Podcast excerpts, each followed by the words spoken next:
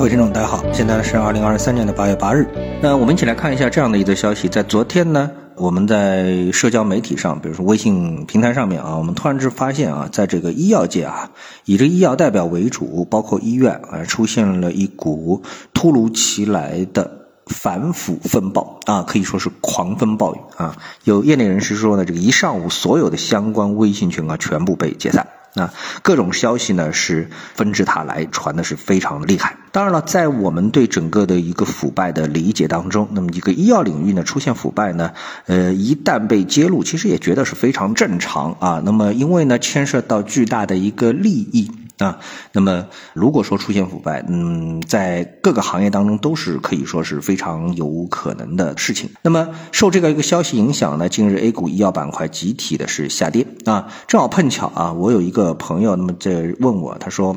他看好某一个医药行业的子行业啊，那么问我能不能给推荐一个组合啊？因为这个子行业它它没有 ETF 啊，那么那么我也帮他呢仔细研究了一下。那么这研究之后呢，我今天突然发现啊，因为这个板块子行业呢所牵涉到个股呢并不是很多，所以呢很简单的我就把它放到了自选股里面。然后今天突然发现呢，哎，都跌的比较厉害啊。那么我也没多想，呃，然后呢，哎，过了段时间之后呢，我发现哦，原来大家都发现了这个医药板块。啊，一个新的利空啊，也就是反腐。那么又有人说呢，这个反腐啊，从这个具体内容来看啊，长远看可能是个利好啊。为什么呢？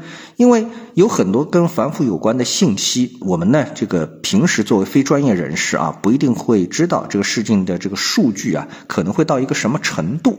比如说，我突然之间注意到有一篇文章就提到了，他说什么？他说这个呃，医疗企业销售费用占营业收入比例往往较高。销售推广费啊，往往存在名目复杂、类别多样、可能用于隐性支出等问题，一直是审核关注的重点啊。这是上交所指出的。那么我们一般人看到说，哎，医疗医疗企业销售费用占营业收入比例往往较高，我们的第一感觉，哎，你觉得它的所谓的较高是多高呢？对吧？是多高呢？是百分之三十、二十，算不算较高？啊，但是呢，我们看到具体的一个啊，这个列表就是万德数据啊的一个列表之后，这你就发现啊，这个高有一点惊人了啊，惊人了。从这个一个表格当中，它列到了特别一项，就是销售费用占主营业务收入的这个百分比达到了多少呢？好，我们看到排名第一的叫广誉源六零零七七幺广誉源那，那么这家公司呢，它的主营业务收入，主营业务收入啊是九点八零亿元啊，就是九点八亿元。然后它的销售费用是多少？你想一想，它的销售费用多少？你觉得一个亿差不多吧？好，那么这个统计结果发现，它的销售费用达到了八点五亿元那。广告宣传推广费啊，在里面就是呃，把它再列得更细一点，也达到了七亿元。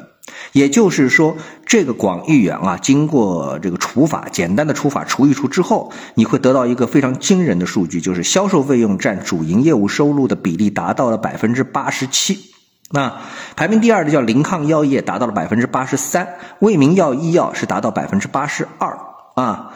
这个泽锦医药是达到了百分之七十五，那那个后面一系列，那么总共呢，呃，有近四十家企业销售费用占比过半啊，占比过半。其中呢，这个不乏我们说是耳熟能详的一些大的一些公司啊，比如说像科里药业啊、科兴制药啊，还有什么莱美药业啊、君实生物啊等等啊。那听听呢，那我们都是非常熟悉的一些老牌的啊，这个呃医药公司。啊，医药公司，那么有的医药公司，它的这个整个的一个主营业务收入可以说也是非常大的，比如说像百济神州，它达到了九十五亿的这个销售收入啊，主营业务收入，那它的这个销售费用达到了多少呢？六十亿，六十亿，啊，可以说是非常的这个惊人。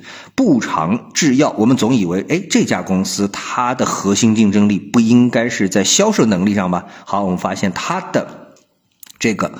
一百五十亿的营业收入当中，有七十五亿是销售费用，惊人吗？啊，我觉得是非常的这个惊人啊，非常的惊人。所以从这样的一些数据当中，就我们发现，哎，果然这个反腐啊，不能算是这个空穴来风啊。对一家企业来说，它的这个销售费用达到这样的一个比例，甚至于像广誉源达到了百分之八十七。啊，这个实在是太过于惊人了，我感觉啊，这个是刷新了我的三观啊。好，那我们再来看，在这个事件当中啊，这个有的人就评论说，哎，销售费用经过反腐之后啊，这部分的销售费用实际上就是作为成本，那把这个成本打下去之后，这公司的业绩不就变好了吗？哎，乍听上去这句话也比较有道理啊，也好像非常有道理。但是呢，我们看到其实它存在着两个不利因素，就是未来啊，这个把销售费用打下去之后，为什么说上市公司的业绩不见得就会提升啊？那么有两个因素，第一，销售费用它并不是平白无故的往外撒钱啊，它对应的是它的这个呃，保证它的。主营业务收入啊，也就是说，比如说广义元，他付出了八十七块钱的销售费用，最后获得了百分之一百块钱的销售收入。如果说这个八十七块钱不付出去，他可能这一百块钱他就拿不到了啊。所以它不是一个简单的减去成本的这么的一个意味。你说，哎，好，八十七块对吧？那我这个今年我花八十块，那我是不是我的利润就从十三块变成了二十块了呢？哎，这个数学题其实是不能这么做的，对吧？这是第一。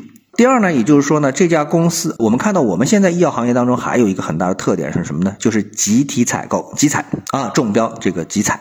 那么这个集采，大家在集采在拼这个价格竞争的时候，它主要的动力来自于哪里呢？就来自于说我们的这个药品啊，它的一个成本比谁的成本更低。啊，所以呢，如果说有这个呃地方能够把这个成本啊进一步压低，比如说啊，我们说哎，这钱销售费用这钱啊，这个我们是多花掉的，我们现在不花了啊，不花之后是不是我就提高了我的这个公司的盈利能力了呢？对吧？提实际上提升的是一个降价的空间啊，所以把这个降价空间大家都降价了，实际上就等于没有降价，但是呢，是把这个利润啊又给往下砸了。啊，当然，所有这件事情的一个背景，我觉得啊，最后受利受益的应该还是我们的老百姓啊。为什么呢？我们老百姓看病啊，一定是通过医保啊这样的一个环节啊，医疗保障的这么的一个环节。那么也就是说呢，医保的资金越充足啊，我们的老百姓看病的这个权利啊，越能够得到保障。所以呢，这个消息对老百姓来说是好事，对股民来说不一定是好事，但是对于整个社会，对于老百姓来说是一件好事。